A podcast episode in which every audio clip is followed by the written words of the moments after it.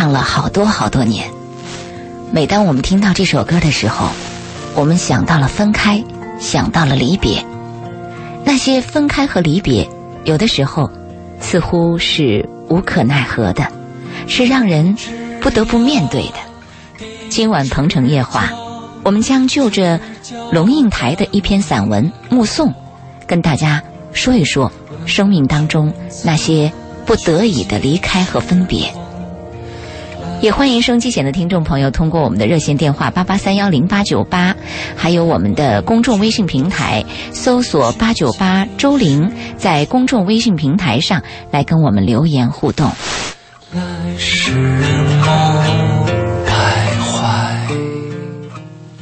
今晚做客直播室的嘉宾是我们的老朋友周信啊，因为上一周是突发急性腮腺炎，我跟听众朋友预告，很多人一直守候在收音机前，还在给您发信息留言啊非常着急。后来听说您生病了，大家也都在问候您。感谢现在不知道恢复的怎么样？腮腺炎比我想象的要复杂。腮腺炎有两种，一种是病毒性的，就是你小孩儿如果得了以后啊，嗯，他终身免疫。是，第二种呢，它就比较麻烦，它属于化脓性的或者细菌性的感染。嗯，这个原因就比较多。比如说我的病床旁边住了哥们儿啊，四年开了三次刀，啊都是腮腺炎。天哪，他就是在他的呃牙根部还是腮腺那个附近长了个小东西。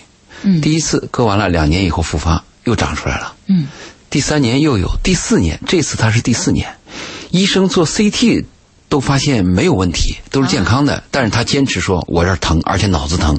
医生就问他说：“那你是不是心理上有什么问题？”他就坚持说他疼，打开以后果真有问题。哎呀，对，所以他他那个，你比如说他这个腮腺是通过腮腺分泌一些唾液呀，它是帮助消化。但如果你什么哪些管子如果堵住了，或者是口腔细菌过浓，或者你抵抗力下降，或者感冒一些病毒感染，都会引起，比我们想象的要复杂。嗯，所以啊、呃我们嘉宾周信周老爷刚刚一恢复一点儿，就立刻惦记着收音机前的听众朋友啊，在今天晚上再次回到了话筒前。那么大家也都纷纷发来了问候，说真感动，嗯、在病中还惦记着我们的听众啊。呃，所以今天晚上又能听到他的声音，很多朋友非常的开心。我们来说一说龙应台的那篇文章吧，呃，叫《目送》。目送，对他目送。呃，这篇文章也是呃嘉宾周信特意推荐给收音机前的听众朋友们的。我们将通过这篇文章，也跟大家来说一说生命里那些让人无奈却又不得不面对的离别。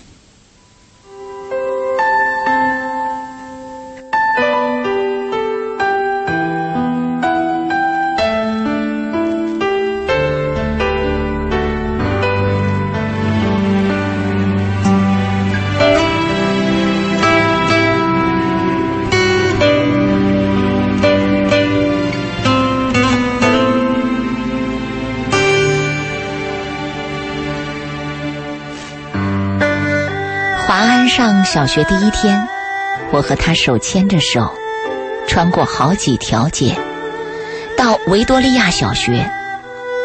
九月初，家家户户院子里的苹果和梨树都缀满了拳头大小的果子，枝桠因为负重而沉沉下垂，跃出了树篱，勾到过路行人的头发。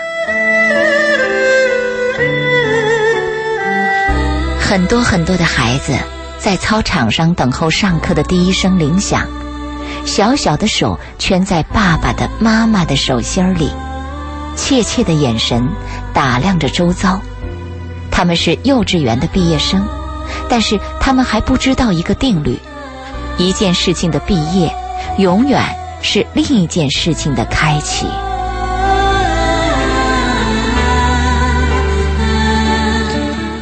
这一段儿应该是龙应台送他的小孩儿去幼稚园的经历了一段，是吧？对，嗯，那从这段开始，他再写到一个孩子小的时候和父母的最初的一个离别。嗯我记得我在幼儿园的时候啊，我最难过的就是我的父亲每到周末把我送回幼儿园。嗯，你不愿意跟父母分开？不，我当然愿意跟父母在一起嘛。嗯，去幼儿园你受约束吗，是啊，那孩子都是希望在家里边能够受宠嘛。嗯，他他每次我父亲要给我做工作，说你一定要去幼儿园，如果你这次去了，爸爸将会给你买什么什么东西，呃，而且为了呃哄我啊，他在送我去幼儿园的路上，下雨天他有很多积水嘛，那父亲就是每次专门用那个自行车烫那个积水，每次一趟过积水，水花就会四溅，嗯我就会发出惊叫。嗯但是每次父亲离开离开幼儿园的时候，我都非常难过，我会痛哭。就这个情景，一直到我父亲老了以后啊，他在回忆当中还多次提到，就是我们做父母辈的啊，小的时候呢，我们就是父母孩子啊，最渴望父母的时候，往往看到的是父母的背影。嗯，其实等孩子长大了，孩子飞了，我们看到的是孩子的背影。没错。我们继续来关注这篇龙应台的散文。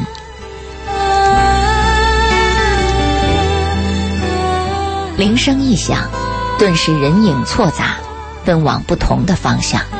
但是在那么多穿梭纷乱的人群里，我无比清楚的看着自己的孩子的背影，就好像在一百个婴儿同时哭声大作时，你仍旧能够准确听出自己那一个的位置。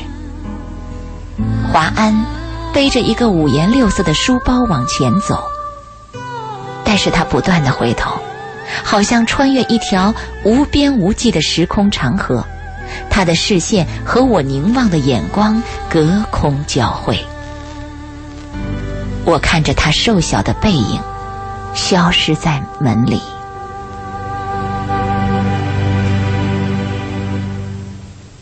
十六岁，他到美国做交换生一年，我送他到机场，告别时照例拥抱。我的头只能贴到他的胸口，好像抱住了长颈鹿的脚。他很明显的在勉强忍受母亲的深情，在长长的行列里等候护照检验，我就站在外面。用眼睛跟着他的背影，一寸一寸往前挪。终于轮到他，在海关窗口停留片刻，然后拿回护照，闪入一扇门，疏忽不见了。我一直在等候，等候他消失前的回头一瞥，但是他没有，一次都没有。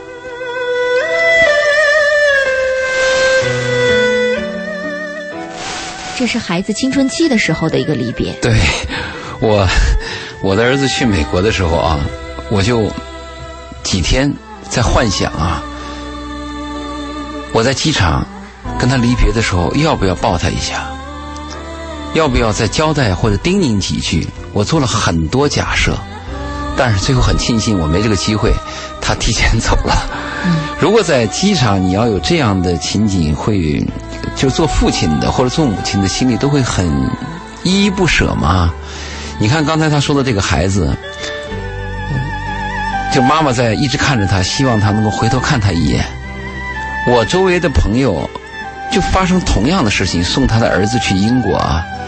那儿子跟妈妈告别了以后，妈妈一直就看着，他头都不会转身就走了。不知道这个孩子啊，他是青春期叛逆，还是他急匆匆的想到一个新的地方去，还是他本身他心里也很复杂，他也害怕当着父母的面落泪。这个心情是很复杂的，但是我我有一次体会，就是我十四岁、十五岁的时候去北京参加第一届，就是文革以后的第一届乒乓球青少年比赛，我的父亲、母亲就把我送到了火车站，我的感觉就跟父母不同。现在回想起来，我父母对我就是依依不舍，因为第一次出门嘛，会交代很多。我们的教练呢，还始终的做保证。嗯。啊，一切都是安全的，你放心吧。嗯。我现在回忆起来，我对我父母当时没有一点依恋，就是一个心的想去北京。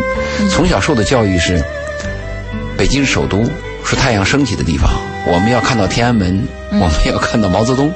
那个激动和那个兴奋，根本就想不到父母对你那种爱。这种感情，就是当我老了以后，你有了自己的孩子，你像龙应台写这个，嗯，孩子在机场上，他一步一步的。呃靠近窗口，我一步一步的往前挪，希望孩子能回头跟我对视一下，或者再再招一次手，没有了，就是没有了。是啊，我们看到青春期孩子和父母的离别是这样的一种情形，再看一看再大一点的时候又是怎样的呢？继续来关注龙应台的这篇散文《目送》。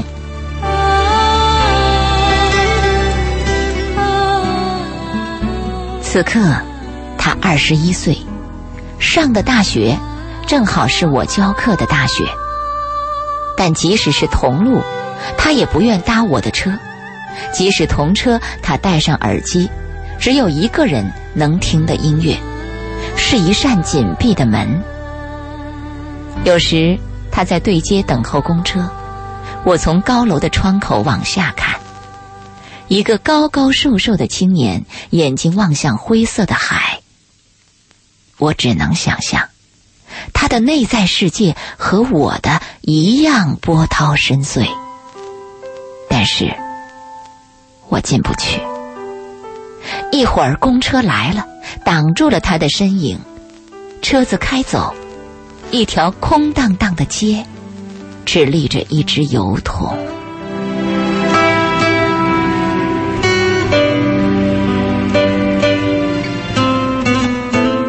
我慢慢的、慢慢的了解到，所谓父女母子一场。只不过意味着你和他的缘分，就是今生今世不断的在目送他的背影渐行渐远。你站在小路的这一端，看着他逐渐消失在小路转弯的地方，而且，他用背影告诉你，不必追。我慢慢的、慢慢的意识到。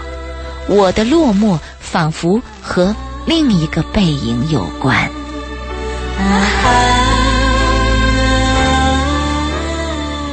接下来的背影，我们等会儿再说是谁的背影啊？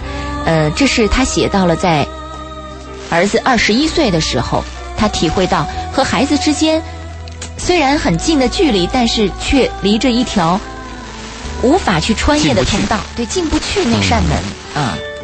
你和一个人接触的时间长了以后，不论是你是跟儿子还是恋人还是夫妻，他总是在生活的长河当中有那个崎岖小路或者是沟沟坎坎。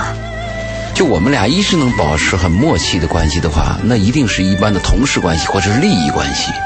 真正讲感情关系的话，应该是在友谊阶段是非常艰难的。呃，而且每个孩子可能都是有一段所谓的叛逆期或者是独立那个期。我儿子小的时候啊，就有一段特别反感我去接他。嗯，我是为了安全嘛，下课我去接你嘛，特别反感。后来我发现，每个孩子都有自己的小秘密啊。他希望下课以后啊，跟班里的他喜欢的女同学能多走一段路。嗯，这个是最后我揣测出来的。是，我就理解了。所以有一段时间，我就是默默跟着他。嗯，他能安全到家吗？孩子到了一定阶段，确实是这个样。而且，我们养育孩子呢，很多东方人的思想就认为你是我的孩子，啊，我是你妈，你是我身上一块肉，所以你的一些行为我必须要左右，嗯，必须要听我的。其实这个思想是有问题的。我们如果仔细想想的话，我们生了这个孩子，但这个孩子是另外一个世界飘来的一个生命，他像一个幽灵，他从哪来？今后去哪，我们无法左右，是对，我我们也不知道。嗯，所以我们做父母的时候一定要明白，在孩子很小的时候啊，我们就要尊敬他。嗯，有时候我们决定了一件事的时候，我们还要很谨慎的问他：“你愿意吗？”当然，我讲的都是一些啊平时的行为，当然大的方面的问题，所谓大的方面是与非啊，道德方面呀，或者恶习方面，我们在很小的时候，在孩子很小的时候，大人是有有那个一定的决策权的。嗯。是我们今天通过龙应台的这篇文章《目送》，来说到生命当中我们无奈却又必须面对的一些离别啊。嗯，希望收机前的听众朋友也把您此时此刻的感受与感想，通过公众微信平台跟我们来分享。呃，热线电话八八三幺零八九八也在等待着您的拨打。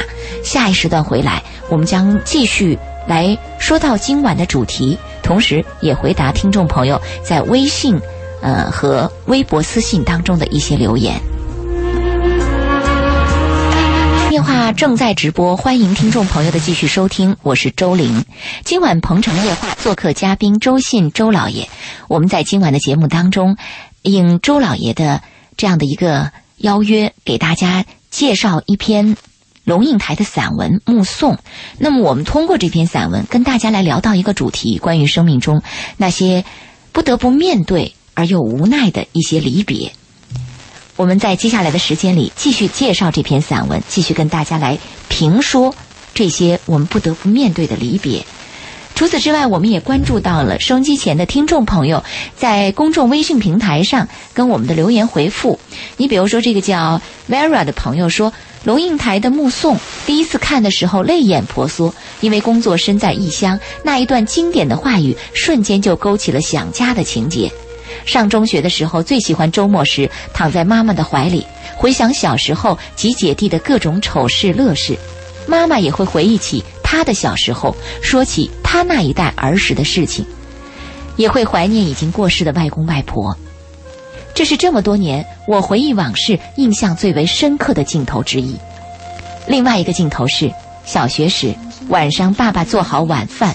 妈妈下班未归，我和哥哥走到大门外面的大路，翘首以盼，等待着一个一个的路人，但都不是妈妈。于是总觉得妈妈会在前面一个转弯的路口，就走到前面的路口去等。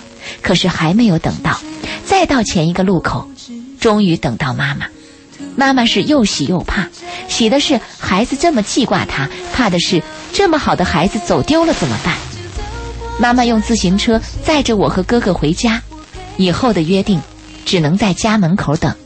今年过年回家，再和妈妈回忆往事，心里又黯然了。小时候是我们在家里等妈妈，现在是妈妈在家期盼着我们回来。时间就是这么残忍。写的真好，是这个听众，我很想知道这个听众是什么职业、什么经历，写的真好啊。嗯，他的。文学描述有一定的功夫，内心的感动和内心的情感也也通过文字传递了出来，传递出来，对，写的而且很丰富内心啊。对我们盼望，我们希望这样的听众多参与我们的节目，把他们的美好传播出去。没错，好，接下来我们继续来关注龙应台的《目送》。在上一时段，我们介绍龙应台这篇散文的时候，说的他是和儿子之间的这样的一些离别，他的感受和体会。在这篇散文当中，龙应台继续写道：“我慢慢的、慢慢的意识到，我的落寞，仿佛和另一个背影有关。博士学位读完之后，我回台湾教书。”到大学报到第一天，父亲用他那辆运送饲料的廉价小货车长途送我。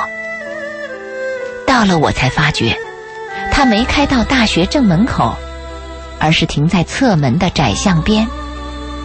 卸下行李之后，他爬回车内，准备回去。明明启动了引擎，却又摇下车窗，头伸出来说。女儿啊，爸爸觉得很对不起你。这种车子实在不是送大学教授的车子。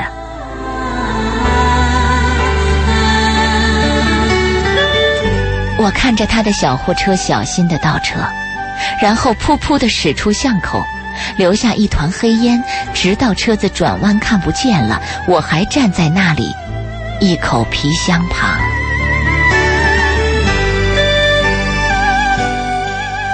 每个礼拜到医院去看他，是十几年后的时光了。推着他的轮椅散步，他的头低垂到胸口。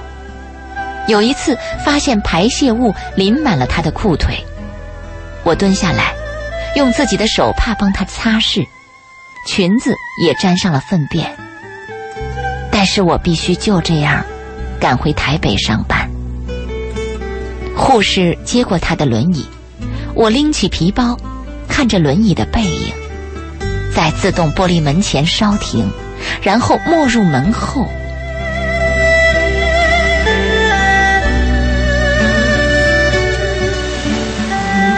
我总是在暮色沉沉中奔向机场。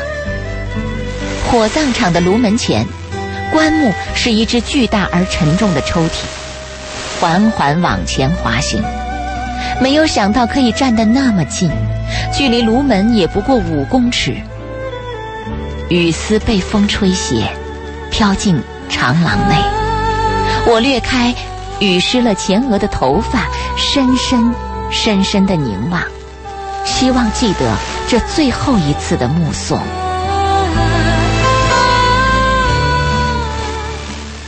我慢慢的、慢慢的了解到，所谓父女母子一场，只不过意味着你和他的缘分。就是今生今世不断的在目送他的背影渐行渐远。你站立在小路的这一段，看着他逐渐消失在小路转弯的地方，而且他用背影告诉你不必追。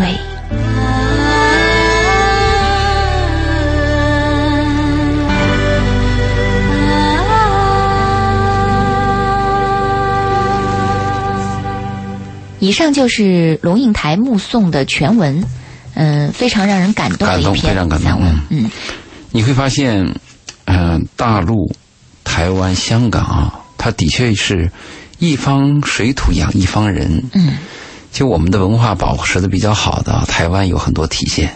你看台湾的文章和香港的文章，你就明显能看出来，台湾的文章字，它的每一个字、每一个段落对你的感动和那个和他这种质量。嗯，香港，你看他写了很多歌曲，那个歌曲你听起来很轻飘，也很空洞。是，但是你看看三毛，看看龙应台，看看这些人写的东西啊，你就不知不觉就被他吸引了。很细腻，对，很柔美。嗯，他写到那一段，父亲开着拉货的车，把女儿把这个当教授的女儿送到学校，在一定的距离之外就停下来，告诉女儿对不起。这不是拉大学教授的对车。，这个镜头还想你使你想起台湾有一个著名的电影叫《酒干上麦屋》。嗯，是。对不对？他的养女捡回来那个女孩儿，成名之后父，是捡垃圾的。对，成名之后，女孩儿说她的爸爸是一个有钱的爸爸，那么这个捡垃圾的爸爸就在那默默听着，害怕丢他女儿的名，呃，这个脸嘛，啊，躲在一旁。他这段最后这一段想到这个，说到这个离别啊，就就是我们跟每个父母都要有永别的那一天。是。我的嗯，我感到比较庆幸的是，我的父亲啊，他离开这个世界的最后的十几分钟是在我的怀中，我就一直抱着我父亲的那个头，我感到他非常的绵软。就他过去是个军人嘛，在我小时候印象当中，那是一个高大无比的伟大的人，就是我的上帝呀、但是当我知道父亲病重病危要病故的时候，我从深圳飞回去。最后那一瞬间，我就一直抱着我的父亲，我就感觉他一一点一点很快就离开你了，非常难过。我的那个母亲呢，等我赶我母亲离别的时候呢，是她，我赶到甘肃的时候，她已经就是咽气了。但是当地有一个习俗，就是希望第二天火葬的时候啊，能够烧第一锅。也就是说，那个骨灰好像都是干净的，哎都是我的亲人，哎都属于我们的。所以我们半夜就在火葬场等，那个情景我印象很深，因为天气很冷啊，你从晚上的十一点要等到凌晨的五点，村子里边那些人都去了，几辆车，大家晚上因为天气冷嘛，就出去吃点东西，在外跺跺脚，那个就是那个车里边就是我母亲一一一具尸体啊。我当时的感觉就是，我不能让我妈这么孤独的一个人在这儿受冻。我就进了那个车啊，我一直握着我母亲的手，就这样，我我我就感到那个那个手是冰冷的，但是很长时间以后，它有温暖的迹象。其实那个温暖是我传递的，就是这个这样子一直陪着我母亲到早上的五点钟。就这两个情景我印象特别深，这是我们对父母和呃对父母的一种永别之后的难过。但是我回想了一下。在我年轻的时候，在我父母有很多那个可以呃在一起多坐一坐，或者是促膝谈谈心，呃陪我父亲看个秦腔，或者陪我妈妈唠唠唠唠天儿的这种时间，都被我错过了。我的感觉就是未来很长时间有的是啊，而且我有更重要的事情要做。那所谓更重要的事情什么呢？那就是经济价值嘛。你要去办公司，你要去见客户，你要开会。我记得有一次，我父母来来深圳看我，我当时住七楼，七楼没有电梯，父母拖着很大的行李，我居然都没下去接他们，因为我当时正在接一个业务电话。在在我本能当中，父母也从小鼓励我，你要好好工作啊，你好好学习。呃，我一学习，我一工作，他们都赶快躲开，那我就养成了这种坏习惯。那父母在楼下摁了门铃，我最后让我我我们那个给我们做饭的小伙子，我说你下去接下去。本来我现在我现在想起这一幕，我就感觉非常的难过，但时间都已经过去了。是，所以我们要告诫呢，我们每个做父母的，在抱着我们的孩子那一刹那，虽然我们孩子很小，你不要以为未来很多，也许你抱着个孩子，就是最后一次了。他眨眼之间就长大了，属于他这个阶段也就那么一会儿时间真。是的啊！那我们每个做孩子的呢，我们去看望父母的时候呢，我们一定要明白，就是六七十的这些年龄的人呐，他说不行，可能第二天早上一大早就不行了。子欲养而亲不待啊。对他不会告诉你我在，呃，我会渐变的那哪一天哪一天离开这个世界，那这就是没了。最后一次我去看我父亲呢，我父亲他走路都有点问题，他就要他就见了我很兴奋嘛，他说呃儿子你今天晚上住到我的房间里去。嗯，哎呦我我我心想我我我我十几岁以后工作以后就没有跟父亲住过一个房间，我就下决心晚上回来一定要跟他住一个房间去。嗯，但是我那天回来又晚，回来又怕打扰他，还是住到另外一个房间。那你现在回想起来，嗯，这个机会再没有了。假设我知道我父亲那一次是我最后一次要跟他住一个房间，我一定会很早回来，一定会睡在他的旁边。是，可是都过去了，嗯，所以为什么我们要呃读一读龙应台的这个目送呢？其实目的就是告诉我们每一个活着的人呢，也要珍惜当下，我们眼前所有美好的事情啊，它就是一个瞬间，嗯，好日子很短，嗯，真的是这样。嗯呃，一位朋友在公众微信平台上也跟我们留言，他说：“刚才听了你们的这篇文章，让我想起了我和父母之间的关系。从小学到出来工作，父母都极少送我出门。我记得读小学的时候，每次下暴雨，一放学，学校门口会有很多父母拎着雨伞或雨衣，焦急地东张西望，寻找自己的孩子。我就认真地把这些大人都看一遍，每次都没有找到自己的父母，心里都会有些落寞，偶尔还会很气愤。可是就是这样，才让我慢慢学会了独立，在生活当中，我也显得比同龄人更加坚强，去面对生活。也许只有长大了，我才能终于体会到当初父母的一片苦心。那可能他觉得父母是用这样的一种方式在培养他的一个独立意识啊。嗯其实培养独立孩、培养孩子的独立意识是非常重要的、关键的一点。你比如我们说那个孩子，呃，是否要尽早的去幼儿园？那有些家庭条件好的人，他可以雇几个保姆，他就认为孩子待在家里会很好。其实这样的话，这是一个缺陷，因为孩子走向社会的第一步就是去幼儿园。就去和幼儿园别的孩子去吵、去抢、去闹，嗯，呃，被欺负。啊，对，啊、知道社会的不公，他第一次要体会到人性。对。啊，然后学会周旋，嗯，学会怎么样谦让，学会怎么样察言观色，嗯。学会怎么样保护自己，当然，就是培养孩子的独立性是很关键的一点，但是的确有风险。那我们周围有一个哥们儿，他把他的女儿十五岁就送到了美国，一个女孩就送到美国。嗯，还十五岁，而且我不敢想象，而且他的女儿到了美国的刚一落飞机，出现个什么问题呢？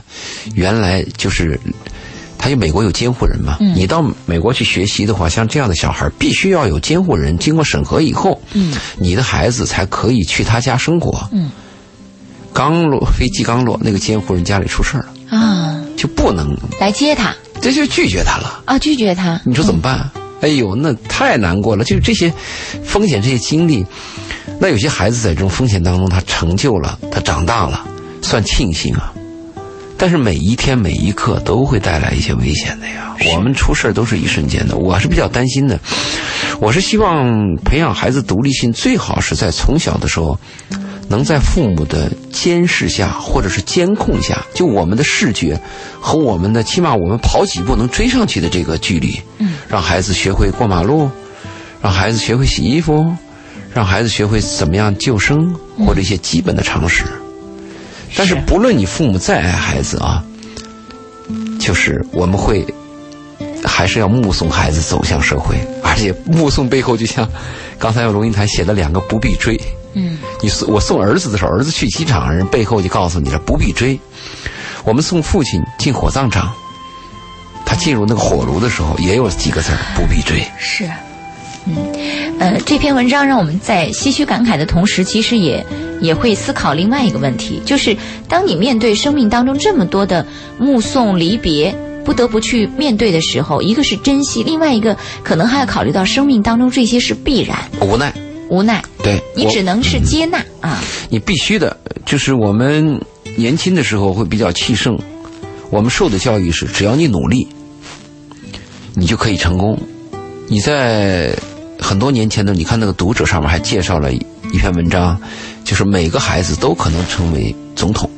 他讲的就是这个几率是存在的，尽管这个概率趋于零，但是你不知道哪个孩子才能成为总统。是啊，所以每个人都在努力，但是我们经过一段努力，随着年龄的增长，碰一些壁和钉子以后，我们越来越清楚的发现，做事在人，有时候成事在天。是不是说你努力了就一定会有一个好的结果？对对，你看我们会发现有些人，他也没有太努力，但运气特别好，对，就是那问题，我们会感到愤愤不平，感到他妈怎么回事儿啊？嗯，还有一个，我们慢慢会感觉到，天底下有许多事情跟我们努力无关，嗯就是我们再努力也不可及。比如我们讲的爱情，嗯，你再努力，你爱一个女人，那个女人就对你不来电，你能怎么样？是你送花送伞，呃，为为他死为他活，最后人人都反感你，这个你就没有办法，不是努力来的。特别是爱的东西，它就是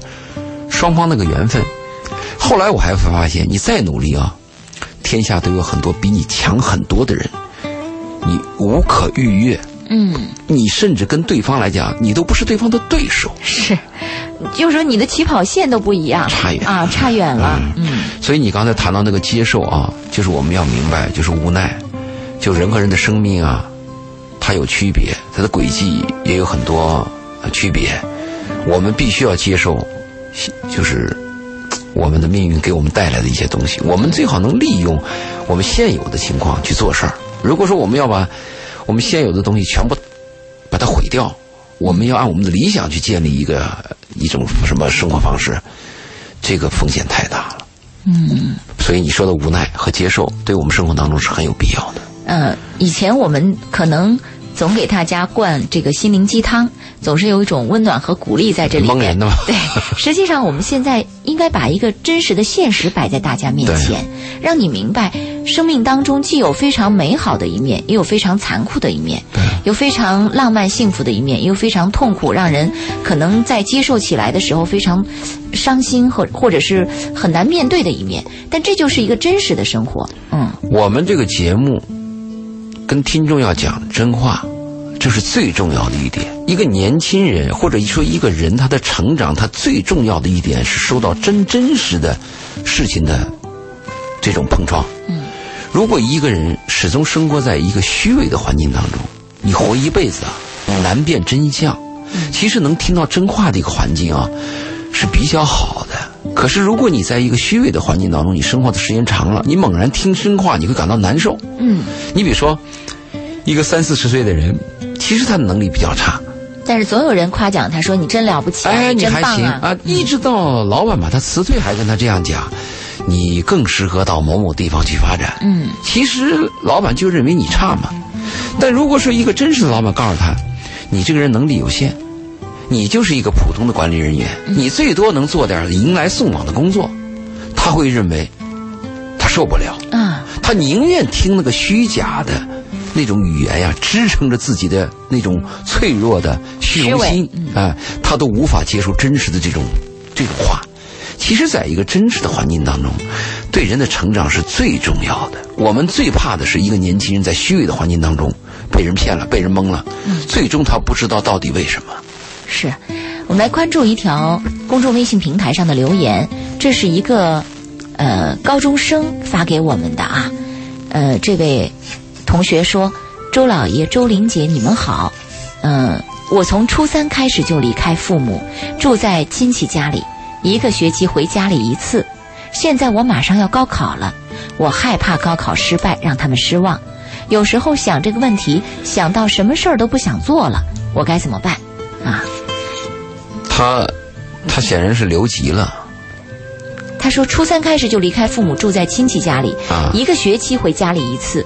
现在马上就要高考了，嗯嗯，他说的这个压力啊，我能理解，但是我的建议是啊，把压你不论他什么压力，你万里之行，你总要始于足下嘛。如果你对那个远大的目标感到有压力，无法承受，那我的建议就是干眼前的事儿。嗯，比如你想考哈佛，哈佛很很很遥远，那你怎么办呢？我就先把眼前这几个题做好嘛。嗯，比如明天老师给我布的哪布置的哪几道题，我先把它做好。嗯，后天我要做的哪几道题，或者是哪一篇文章，我把它写好。远的我不想了。至于父母的那个压力啊，你没有办法，因为有些父母啊望子成龙，这是我要跟父母讲的话。你望子成龙不是拿那个金科状元去衡量孩子的，望子成龙首先是孩子要有一个健全的人格，嗯，啊，安全的长大，懂得爱。其实这一点是最最重要的，但是这一点在我们当下是最不值钱的。最被忽略的对 我们最值钱的什么？就是你的分数最高嘛。啊，分儿分儿学生的命根儿啊 变成这样了就变成这个样子嘛。所以你看，我有我有两个朋友，他最后他迫不得已出国了移民，他就是孩子教育问题。嗯，因为他认为孩子应该在一个宽松的环境，就像那个呃，这个曾国藩讲的，孩子可以没出息，但是不能不快乐。哎，这是最重要的。但是我们现在的孩子回到家里哪有快乐啊？是父母都给的那种压力嘛。嗯所以我建议这个孩子什么呢？父母的说那话，你暂时把它放在一边，不要去，别别别想嗯啊。你的那个远大目标也别想，你就把你眼前的工作做好，按计划执行，强迫自己按计划执行。比如今天十道题，十道题我感到都烦，好，那你能不能做五道？五道你也烦，三道可以做吧？嗯，三道把它做完，想一想能不能再做两道？嗯，把一天的计划完成，去玩儿，按计划执行。最后，你考试的时候啊，他考成什么分儿就考成什么。对，我倒是建议这个孩子啊，分数不一定高，但是概念要清楚。比如我这孩子考试的时候丢三落四，啊，掉了几分啊，或者最后考的也也是个中不溜。但是你问问他的这种概念的时候，他非常清楚，嗯他对答如流，而且他有自己思辨的能力。嗯，其实这种孩子是比较好的。嗯，是。啊，这是我们给这位高中生的一个建议，呃，思想包袱别那么沉就是。干眼前的事儿，嗯，把手下事儿干干完。对，是，好，按照这种说法去再努力一个月吧，看看情况如何。嗯，今天我们在说到关于生命当中的不得不面对的离别，跟大家聊了这么多。那在下一个时段回来呢，我们将关注的是，呃，公众微信上听众朋友一直在询问周老爷的问题，还有。私信给周老爷二零幺幺新浪微博当中的一些问题，下一时段回来我们来关注这些问题。稍后欢迎大家继续关注《鹏城夜话》，等会儿见。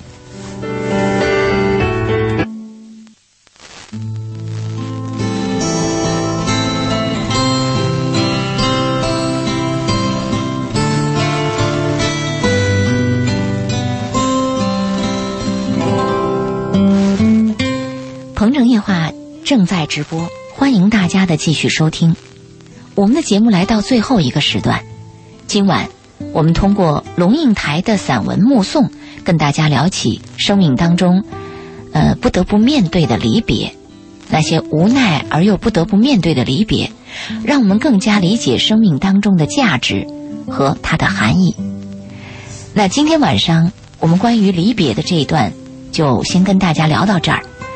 接下来的时间里，我们来关注公众微信平台上听众朋友的问题和呃写给周老爷二零幺幺新浪微博的私信问题。我们先看一下这个公众微信平台上一位叫呃袁的朋友给我们的留言啊，他说：“为了给自己镀金，为了提升自己，为了更长远的发展，他也是用一二三四写的啊。嗯，我从原本工资福利以及自由度非常高的小公司，今年年后跳到了一个本行业内中国最大的公司。前公司去年平均一年有二十多万的收入，并且每月都会给自己去省外旅游。公司在住房、伙食方面也提供，并且以自己的业绩以及工作能力，个人认为在区域内最有可能提升。一直都是在做销售三年多，并且也在同一个行业。而来到现在这个大公司，快两个月，只休息过两天，每天平均工作十二个小时，三天一小会，一周一大会，顶着各方面很大的压力，却没有业绩。（括号当然，很多在这里的老员工业绩也好不到哪里去。）我心里很是难过，与以前的生活形成了太大反差，真的有点不知我最初的选择是不是对的，来大公司学习的想法是不是对的。这样值吗？第二，今年是我的本命年，有两年多的时间都是我一个人了，经常感觉到很累很孤单。（括号表面上看去，生活真的生生活的很好，真的我很想找一个可以真正在一起、真正理解我的人。而现在这么忙碌的状况，以及现在的成绩，真的有点害怕。我不知道自己的选择是不是对的啊？我们这位朋友的留言，男性女性。他的照片是一个女孩子，可是我不知道他是男是女啊，没有写。我就担心，如果这是个女孩子的话，就比较麻烦。嗯，几乎没有时间谈恋爱，几乎没有时间去梳理自己的生活。他讲的第一个问题，跳槽啊，跳槽的问题是我们一定要谨慎的。就是你有时候看着另外一个公司似乎有诱惑力，但是关键是你自己。到了那个公司以后，会不会有水土不服？有时候比较难的，它是那个是与是里边的选择，最难的就是这个。啊，是与非比较容易。是啊，一个好一坏，那不用说，我们肯定有好的了。就是这个公司好，那个公司也好。嗯，这个是最难选择的，这个是不是你就是靠个人的能力就能够做出精确判断的？嗯，如果说那个公司也好，这个公司也好的话，我的建议是，既然都差不多。那还是避免跳槽。嗯，在老公司干，你你你有业绩，还有历史，就像你那个持有一张股票一样。你看，凡是做短线的人，都是会被深度套牢，嗯，而且赚小钱的人。凡是那种能持有的长线的人，嗯，他的心态和他的做法，最后是赚大钱的。嗯，不涨我死不抛，是吧？呃，不，他是这样。你比如说，经常有人说啊，你今天该不该买？明天该不该抛？这些人都是赚小钱的。嗯，赚大钱的人是看这公司业绩、今年的发展、明年的发展、后年嘛，他任何点他都敢买入。嗯，他就知道他是为了未来的。我们有时候这样评论嘛，你看讲到利益关系的时候，他有几个说法：一个说你今天干完活，马上就想拿到钱的人。那你就是个钟点工嘛？是，呃，他补充说明了，他说我是女士。对，我就担心她是女孩嗯，我看她谈话那个那个调子是像女孩嗯，你比如说我刚才谈到，就是你今天干活，今天就想拿到钱的，那就是钟点工。如果你是按月拿薪的人，那一般来讲就是白领嘛。嗯，如果你是按年去拿薪的话，一般是 CEO。是。如果几年我去算账的人，一般是投资者。如果说我干一辈子才考虑的，那就是事业，做事业的人了。嗯，我们有些经常年轻人说啊，我的什么事业？你不要谈事业，事业是一辈子的事儿。对，你就是个 job，就是个工作。嗯，对。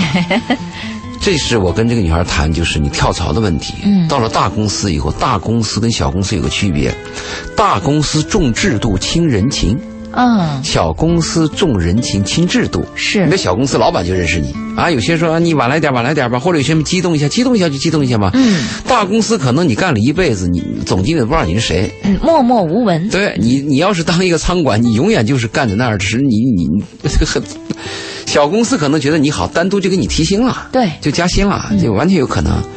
这是谈的第一个，第二个，如果这个女孩你要谈到你这么忙的话，那你就要考虑你要不要去找一个你的爱人，他讲一个要找一个理解他的人。嗯其实我倒是建议很多找找这个爱人谈恋爱的人啊，把目标改一下，要找一个我愿意理解他的人，而不是他理解我的人。嗯，你要意味着让别人去理解你，多难呐！但如果你喜欢一个人，你愿意理解他，嗯，你愿意理解他，愿意跟他沟通，建立一个好的共同平台，他慢慢就会理解你。没错。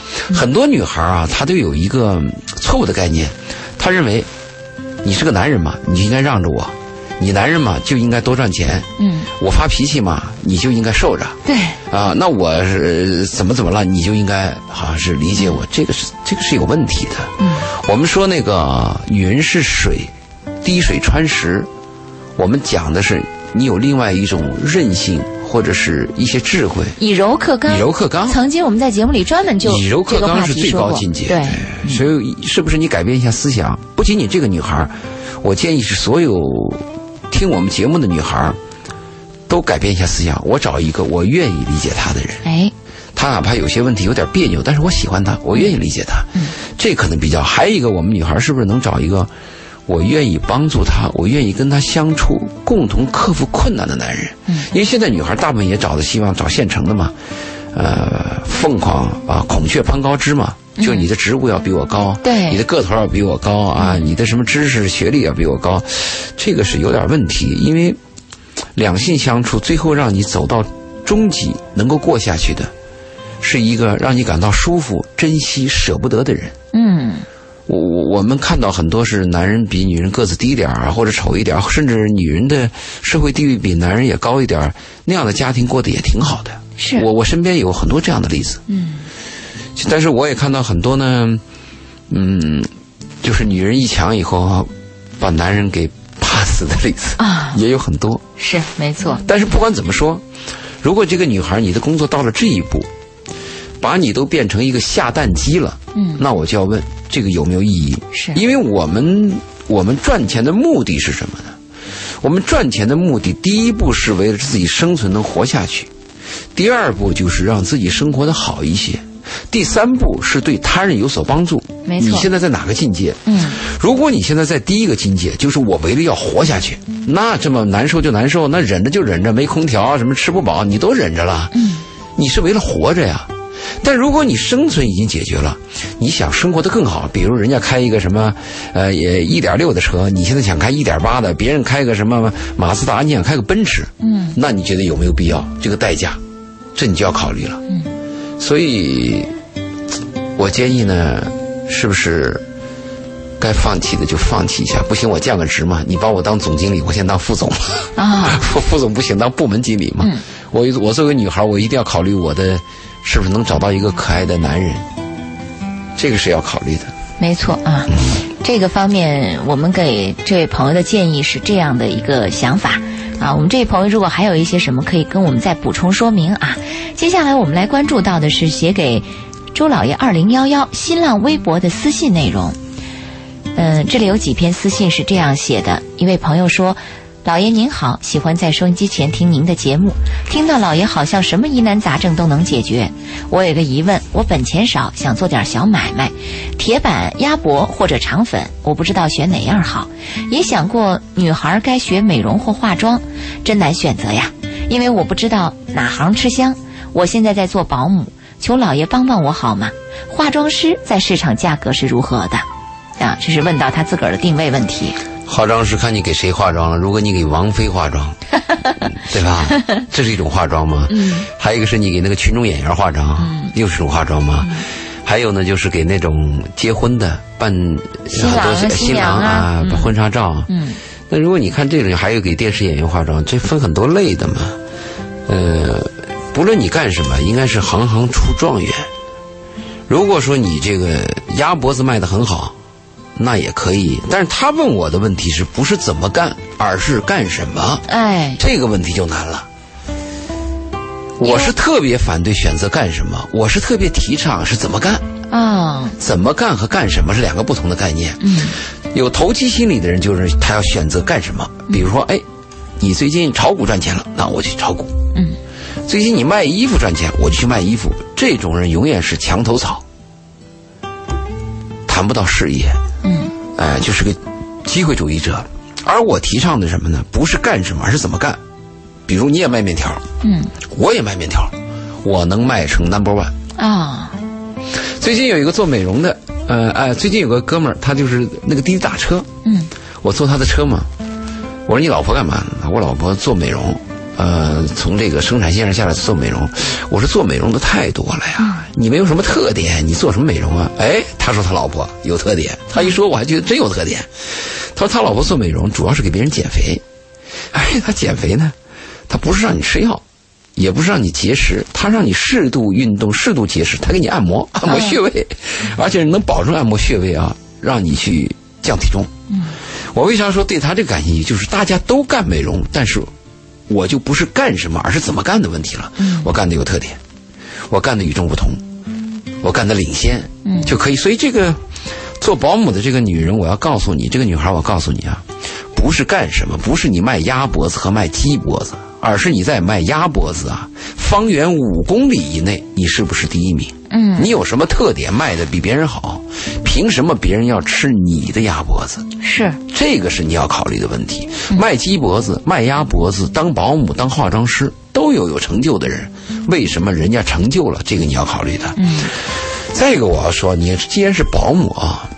为什么不能在保姆上下下功夫？你要知道，现在特别想说这个，现在保姆好保姆多难求啊！对，你要知道，一个月子保姆一月八千到一万多呀。嗯，一个月呀，是不是？金牌保姆，那人家把你当成座上宾啊，全家都指望你。是啊，你为什么不能把这个职业干好？这个是非常好的一个职业，除非你有偏见，你认为这是低人一等的工作。其实工作不分高低，每个人靠自己的劳动出卖自己的劳动，靠自己的诚实。靠自己对别人的服务和帮助获得社会报酬，就是值得尊敬的人。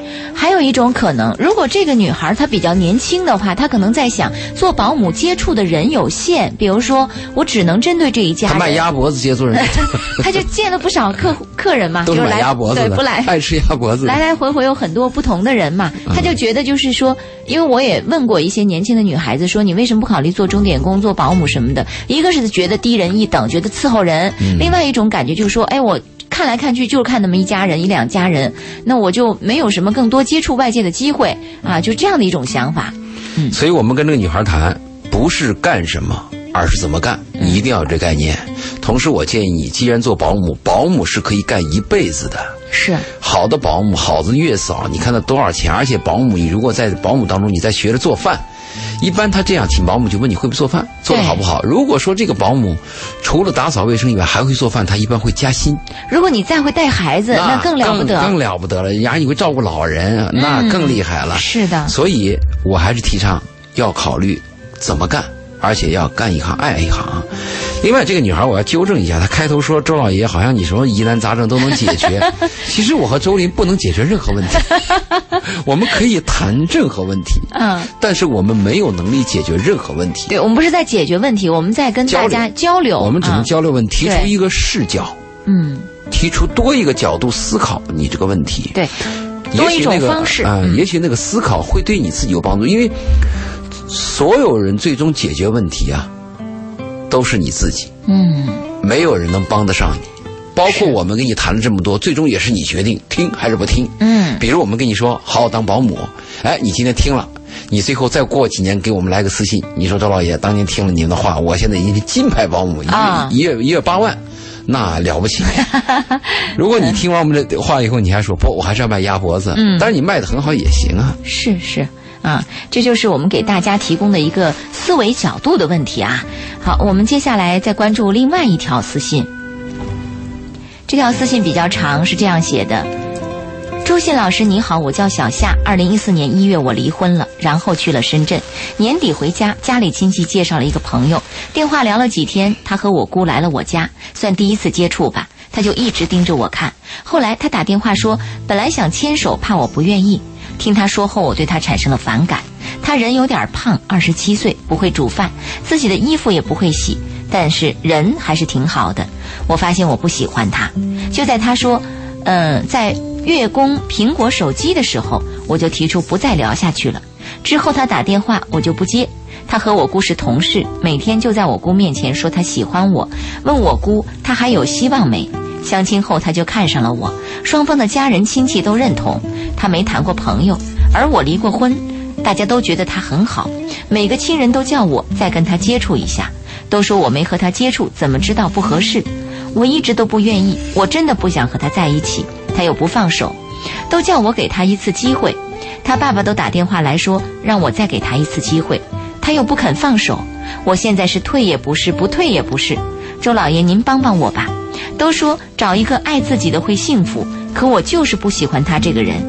我知道他很好，但是我就是不喜欢他。喜欢没有理由，不喜欢也没理由。